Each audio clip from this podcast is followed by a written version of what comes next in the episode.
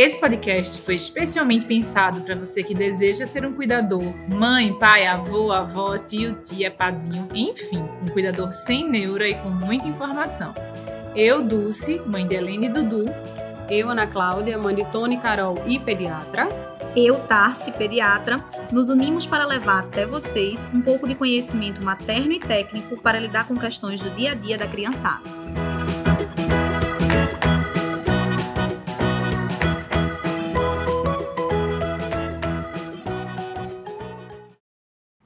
Meninas, tudo bom?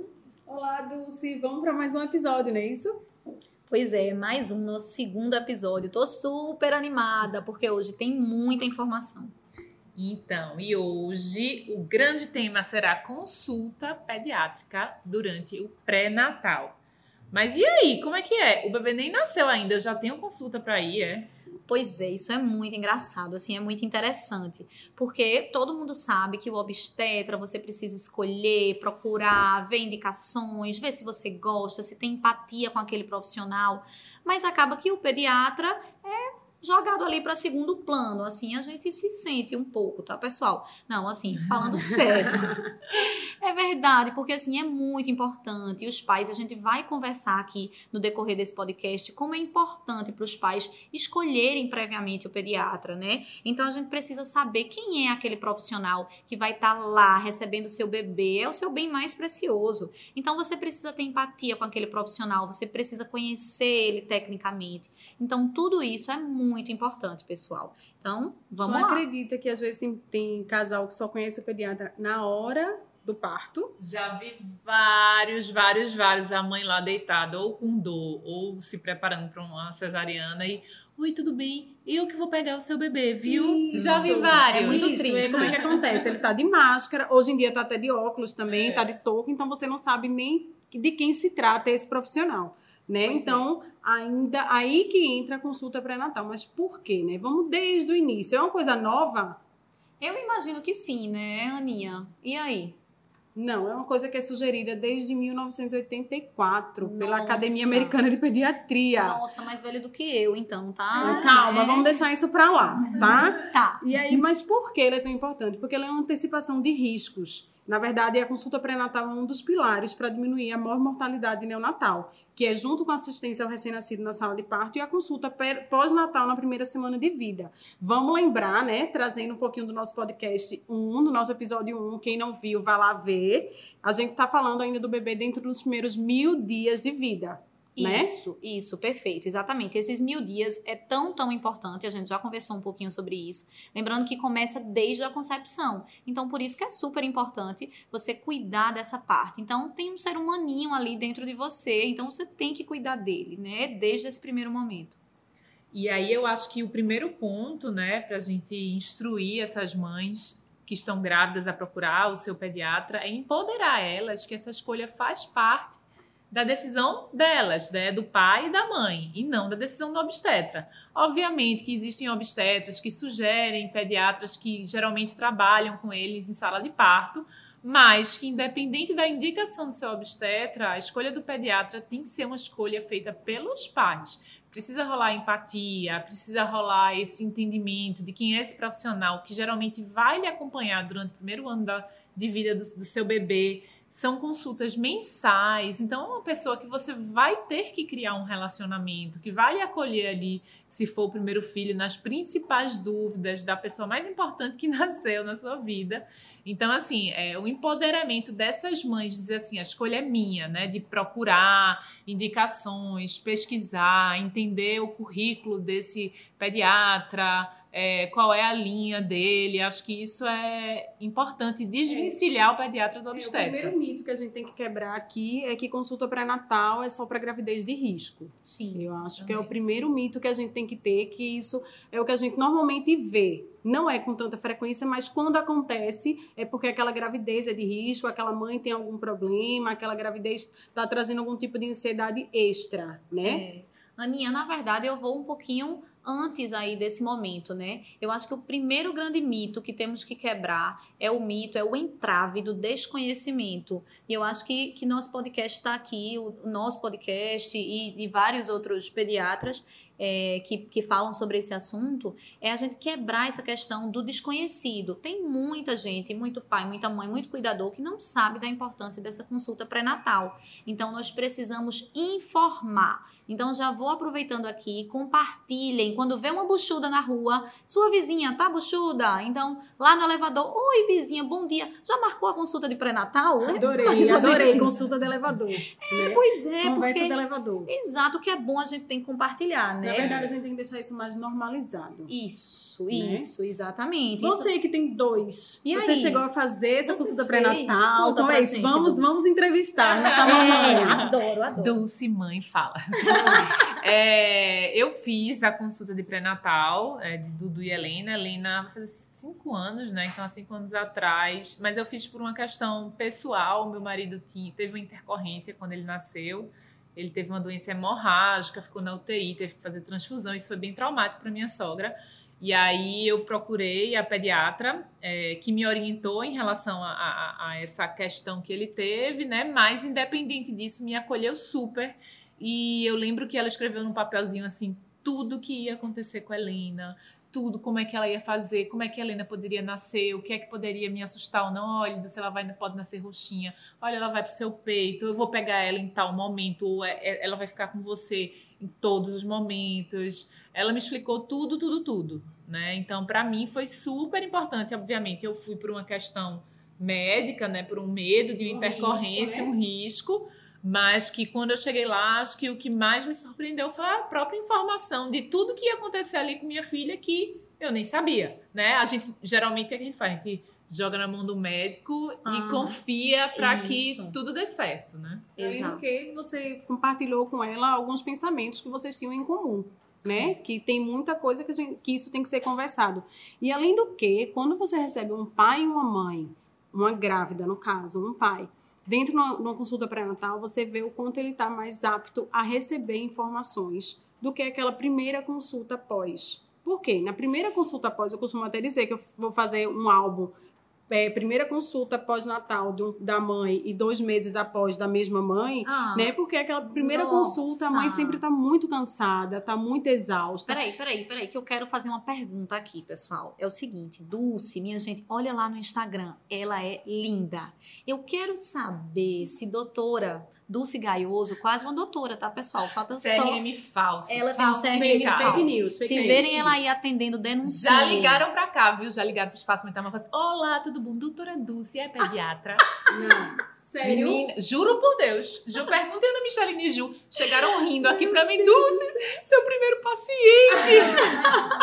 Mas peraí, eu tenho uma pergunta. Dulce, me conta, se for feito esse álbum aí que a Aninha tá falando, e aí? É, tá lixo. Antes e depois, como é que você tava? Lixo, Me conta. lixo. Sério, não Como é que acredito. você absorve as informações? Eu não acredito nisso, Todas as informações que a gente passa de segurança, vacinação, de, de contexto desse bebê, de cuidado com o corpo. Como você absorve essas informações no- na primeira consulta pós-parto e no pré-natal? No pré-natal tá todo mundo muito ansioso por essas informações, então ela absorve de forma adequada. Melhor, digamos assim. Embora a gente sabe que a realidade, as dúvidas só acontecem quando a real bate na porta, né? É Isso. diferente. E isso, pessoal, a gente tá falando assim, tem estudo científico que comprova isso, né? Nós temos vários estudos, tem um até bem interessante que mostra que aquelas famílias que receberam essa consulta pré-natal, cerca de 80% dessas mães referem, verbalizam que se sentiram muito mais seguras, acolhidas, tranquilas, mediante as informações que receberam na consulta de pré-natal. Então, contra números, não há argumentos, né? É, e aí também é importante salientar que o que eu falei, né, de, de muitos pais e mães que não entendem a importância dessa consulta, porque simplesmente colocam responsabilidade toda em cima desse pediatra e o que ele fizer para eles, eles dão como certo.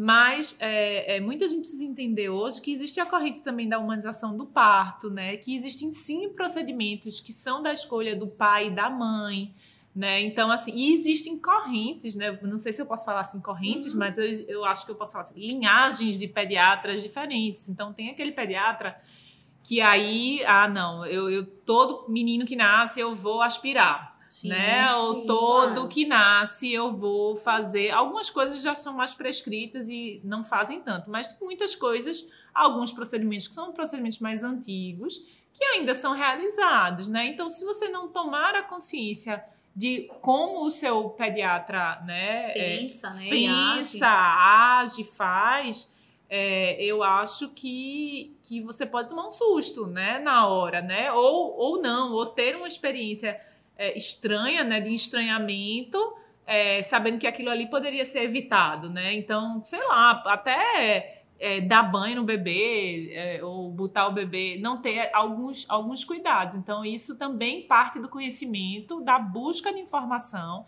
desse pai, dessa mãe. Essa informação pode vir do próprio pediatra ou até de outras fontes de, de informações que possam entender exatamente quais são os procedimentos mais atualizados em relação a cuidados de bebê na sala de parto. Claro, isso. porque além disso tudo tem a parte técnica, né? do, do pediatra para você procurar saber mesmo, né, do que, que se trata, da parte técnica, do curso de reanimação neonatal e da empatia, né? A empatia Isso. aí não adianta você estar tá no melhor médico se você não teve Isso, empatia com claro. ele. Não, e aí, isso aí não vai rolar. Eu acho que nesse momento as buchudinhas estão todas se coçando assim, pensando, nossa, e os cuidadores também, né? Nossa, será o papai, né? Será que já é o momento então de eu marcar essa consulta de pré-natal? Nossa, ela tá com nove semanas Posso marcar? Vou ligar já para marcar. E aí, Aninha, comenta aí pra galera. Não, não, eu acho que eu, normalmente a orientação é a partir do terceiro trimestre, é, nove né? semanas está um pouco precoce. É, né, muito pessoal? precoce, Calma, na verdade. Também. É, a partir de 28 semanas, entre 28 e 30 semanas, já tem feito as ultrassons, ultrassom morfológica, ultrassom de transcendência nucal. A maioria das sorologias já, já estão feitas também. Então, uma expectativa já está criada nesse processo todo, né? De pai, mãe. E outra coisa, nessa consulta de pré-natal, é, se o avô, a avó for participar desse processo do cuidado do bebê, ela é super super bem-vinda também. O avô também, tá? Principalmente Com por, certeza. Principalmente por essa quebra de, de por essas mudanças, né? Essas quebras de paradigmas. Então esse avô é super bem-vindo para ver todas as informações. Então, a partir de 28, 30 semanas. Então, vamos do início, né? O que, que eu vou levar para essa consulta de pré-natal? Eu vou lá, eu, como é, Fazer o quê? Levar o quê? É, a cara e a coragem. Não, pessoal, a cara e a coragem não. A gente tem mais coisa para levar. É. Né? Tem, tem, bem mais. E aí é legal fazer uma pastinha. Então eu sempre dou essa dica para as minhas pacientes, né? Faz uma pastinha. Inicialmente é uma pastinha sua, com todos os detalhes seus da gestação, mas a partir dali você já começa a compartilhar tudo com seu bebê. E aí no futuro próximo, aquela pastinha que é sua vai virar sua e dele. Então coloca lá na pastinha. Vamos lá cartão de pré-natal. Então já fica aí a dica. Ai, mas fica lá com a minha médica o cartão de pré-natal, com o meu médico. Não, você tem direito de, ser, de ter seu cartão de pré-natal, né? Então, isso é super importante. Lá, o médico, o obstetra, vai escrever tudo que se passa com você. Então, seu cartão de pré-natal tem que estar tá lá. Seu cartão de vacinação também muito importante, porque aí o pediatra vai conversar um pouquinho sobre algumas imunizações que a gestante precisa, que vai ter repercussão para o bebê, tá? As ultrassons, então a ultrassom é o exame físico do bebê. Então, ele ainda não nasceu. E pediatra adora examinar, né? A gente examina é, tudo. tudo. A tudo, gente ama tudo. examinar. Até o que não né? precisa. Até o que não precisa. Toda consulta a gente examina tudo, né? Então, não seria diferente dentro da barriga. A gente examina através da ultrassom. Então, a gente quer ver o resultado das ultrassons. Isso dá um parâmetro pra gente. Se é um bebê pequeno, se é um bebê grande, se, tem, se ele tá dentro da curva de crescimento, o que, é que a gente precisa se preparar para esse parto, como é que vai ser. Isso é um dos parâmetros que a gente gente usa, né? Exatamente. Então, é isso, né? Vamos, vamos fazer essa pastinha aí, já sabe, consulta de pré-natal, vamos levar nossa pastinha, né?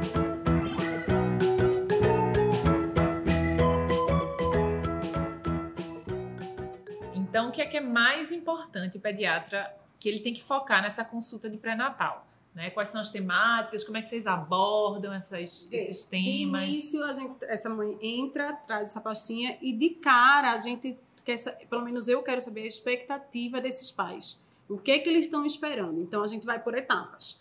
O do pré-natal, o parto e o pós-parto imediato, que um dos temas que trazem muita dificuldade é a amamentação né, nesse processo. Então, a gente vem do pré-parto com toda essa parte de sorologia, a gente vai ver se tem alguma necessidade de algum outro profissional na sala, se tem necessidade de uma subespecialidade, se é uma gravidez de risco, se não é, enfim. E aí depois a gente entra na parte do parto, aí entra na expectativa desses pais para esse parto.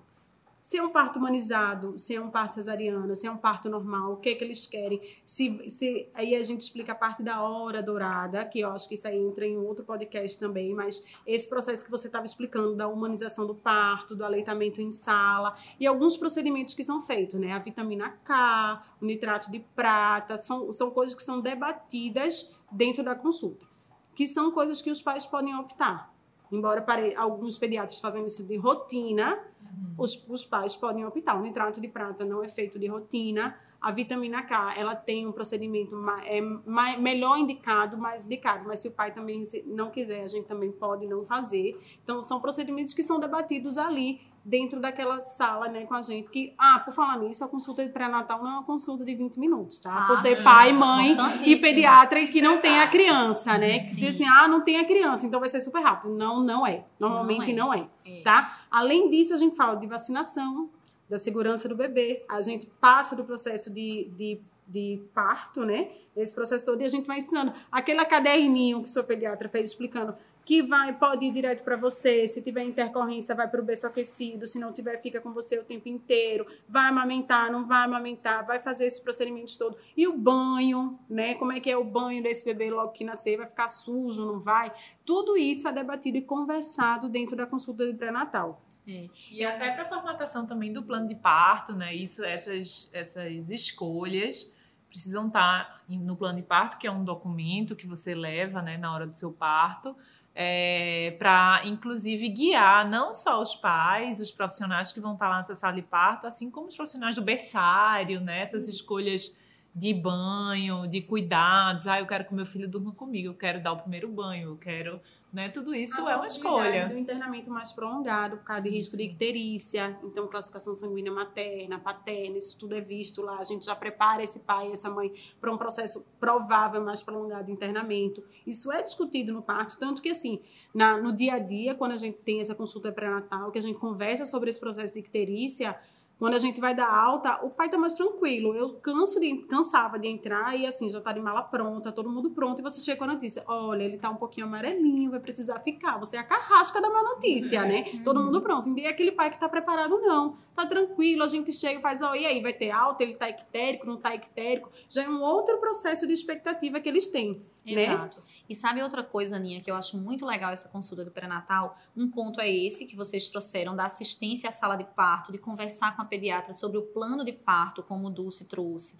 Explicar para a família que também existe o outro lado da história, que aí, Dulce, eu não lembro se foi já aqui ou se foi a gente conversando em outro momento, que a gente, ela, ela me contou que a pediatra dela explicou que, olha, pode ser que ela não chore logo que, nas, que nascer. Isso. Conta aí pra gente como foi. É, a própria, a própria expectativa, assim, do nascimento em si, né? A pessoa que não é médica, nunca vivenciou um nascimento de perto, você fica um pouco tenso. Então, acha que o bebê vai nascer que nem os filmes, gritando, urrando de chorar, e se não chorar, meu bebê está muito doente. Não, e ele fala do seu bebê pode nascer mais roxinho e tá tudo bem. E aí eu vou saber se eu, ele vai para o seu colo, mas você precisa confiar que eu só vou tirar dele se realmente ele precisar da minha ajuda. E aí, se ele precisar da minha ajuda, fique tranquila que isso acontece eventualmente. Então, acho que o preparo para como você vai, ele vai vir com, vai vir mais quentinho, vai vir daquele jeito, de tal jeito, ele não vai pegar o seu peito assim que sair, mas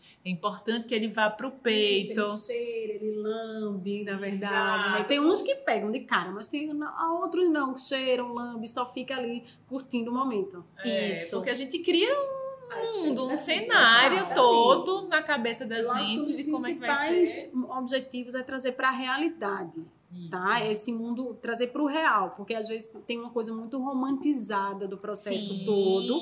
Sim. E aí, se isso não acontece da forma idealizada, claro. pode ser que crie uma expectativa muito ruim pro pós, né? Muitas Mas aí você traz para a realidade, principalmente quando a gente fala em amamentação. Isso. Ai, Aninha, você falou tudo agora, porque assim, a gente tem que jogar real, sabe? Então, eu recebo muita mamãe que chega assim, já com aquela cara assim de choro e faz, ai, tá sendo tão difícil amamentar, tá? Se eu achava que era mais fácil. Então a gente precisa já quebrar essa coisa nessa consulta pré-natal de dizer, olha, não vai ser fácil. O Pode peito não vai ser, doer, é, pode, não, ser. ser fácil. Geralmente não é. Não é tão romantizado, né? Isso, e a sensação que as doer. pessoas têm é que o bebê vai nascer, vai pro peito e vai sugar e tá tudo Perfeito, lindo e tal. Isso. Mas nem sempre é assim. Eu Só costumo dizer isso, eu costumo Na dizer assim, acontece. que a principal objetivo da amamentação logo no pós-parto inicial é tentar conectar, é, fazer o chave fechadura, que eu digo. Então, vamos cuidar primeiro da pega desse bebê. Se vai sair leite, se não vai sair leite, não é a preocupação inicial. A nossa preocupação inicial é a pega desse bebê no peito. E aí a gente vai, organiza, a gente dá uma olhada no- nessa mama dessa mãe du- já durante essa consulta, dá uma checada, conversa, enfim. Mas eu acho que é um dos pontos principais. E aí a informação é tudo, né? Não sei se vocês viram, eu postei um vídeo hoje de uma, de uma entrevista que uma consultora fez para mães que não são mães. É, mães que não são mães, não. É, mulheres que não são mães ainda. Ah. E aí fazendo perguntas Ai, básicas, ver. assim, tipo assim, existe leite fraco? E todas as mulheres, assim, sim, existe, porque são os leites Olha. sem nitrite. Como não, é que o bebê... Não existe leite Quando é fraco. que desce o leite? Quantos dias pode demorar? Não, desce na hora que nasce, já tem leite. Como é que a mãe sabe se tá saindo leite do peito? Ah, não, aperta e se estiver saindo, está saindo. Mas Ai, veja, isso, isso parece surreal É pra ele tá gente que é acostumado mãe. com a informação, Pra é. gente que é mãe. Mas pra quem não é mãe, Sim. isso é surreal, isso é fora de realidade. Então, minha gente, só pra deixar claro, isso foi um vídeo que Dulce postou de mães que não eram mães com informações que não, eram existiam. mulheres que não eram Ou mães. mulheres que, eram- que não existiram, entendeu? Que não existiam. Então, assim, é, diante desse processo, a informação, a informação, coisa que faz, ah, mas é muito óbvio. Não, não, Não, é, é, não. óbvio. Não Não, é é, óbvio. óbvio até você ser mãe, nenhum. até você engravidar.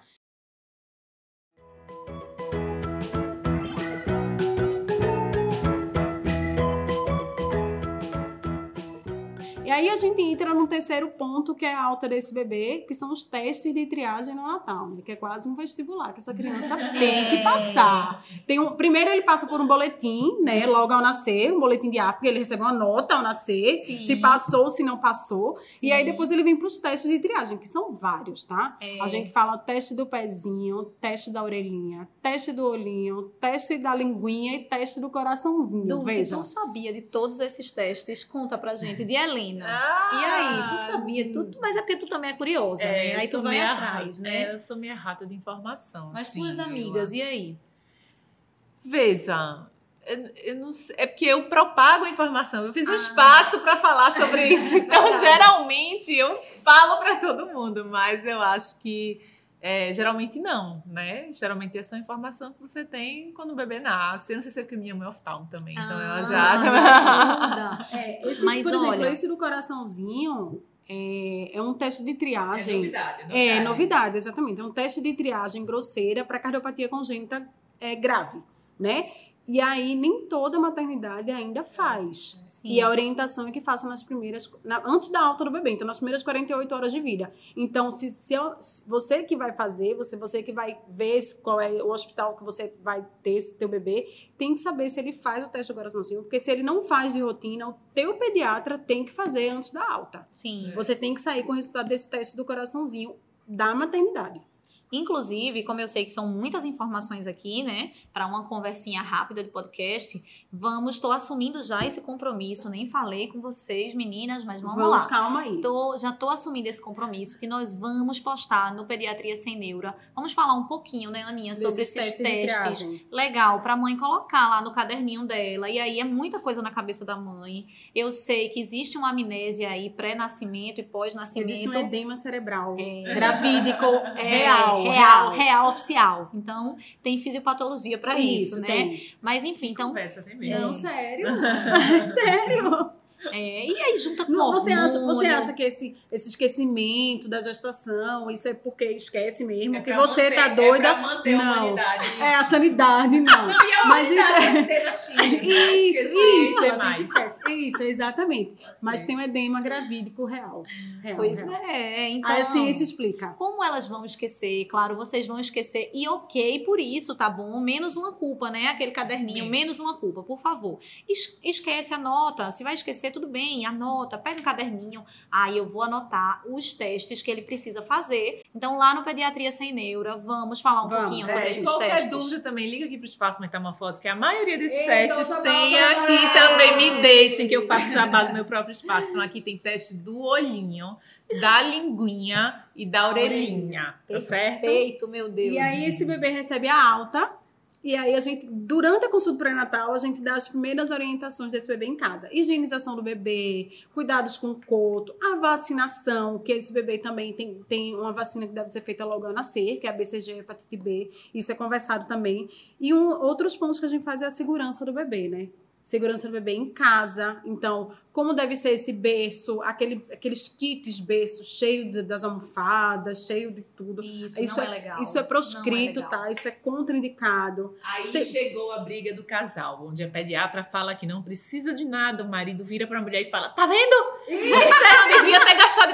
Tá vendo aqueles potes de pomada que eu Isso, trouxe dos isso. Estados Unidos? Não era pra comprar. eu Isso, sabia. A briga Isso. sempre chega aí. Chega, chega. Chega. Sempre tem um motivo. Verdade. E aí vem é, o cuidado, onde colocar essa babá eletrônica, que muita gente faz, ah, eu quero colocar dentro, do Dentro do berço, para que eu poder ver de perto. Gente, Gente, tem um fio. Tem Sim, fio, tem tudo isso, tem que ter claro. cuidado. Então, um mobile, como é que eu vou arm- armar esse mobile no berço? Cuidado para não cair em cima do bebê. Isso, Então, prevenção isso. de acidentes acima de tudo. Uma coisa que é bem básica, mas às vezes a mãe e o pai não sabe colocar o bebê para dormir de barriga para cima. Então, esse é o principal fator protetor para evitar a morte súbita do lactente. Então, tem que dormir de barriguinha para cima. E aí, muita gente, muita família desconhece isso. Então, na consulta de pré-natal, a gente aproveita para reforçar esse detalhe. E aí essa informação é a avó que traz, viu? Porque ela vai dizer: você foi criada dormindo de barriga pra baixo e não morreu.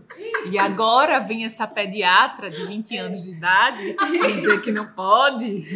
Aí olha pra cara dessa mocinha tem quantos anos? Exatamente. E outra coisa que parece bem óbvia também é como montar o bebê conforto.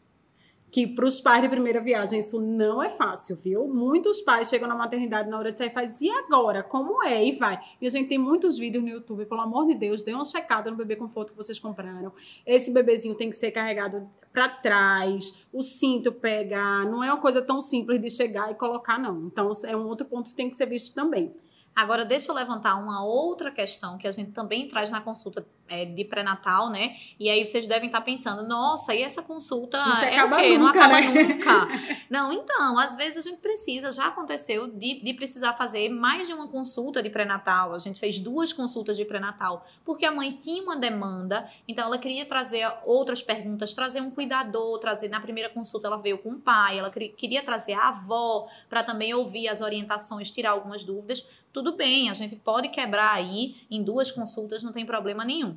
E uma outra questão muito importante que a gente traz nessa consulta é a relação, aquele núcleo familiar, como ele vai ser mexido, né? E aí, às vezes, a gente tem o filho, a gente tem uma família que tem, é o segundo filho, é o terceiro filho. E quando é gêmeos? Tem o primeiro lá, e aí chega gêmeos, de repente, assim, ui, chegou. E aí, a gente também trata isso, né, Aninha? Isso, a gente prepara esse casal para um, um provável quadro que vai se estabelecer com esse filho mais velho, porque depende da idade dele, quanto tempo ele é filho único nesse processo, né? E a gente tenta traçar um plano de ação para isso. A gente conversa com esses pais, a gente vê a característica dessa criança e prepara os pais para um contexto que pode ter de regressão, né? Às vezes o, é, o, paciente, o paciente, a criança, ela fica mais até agressiva nesse processo e às vezes os pais não entendem. A gente traz para ele a realidade de que até então ele era o centro das atenções. E aí muda, e a gente dá, dá orientações de como lidar com esse processo. É, um, um tempo eu recebi uma mãe que estava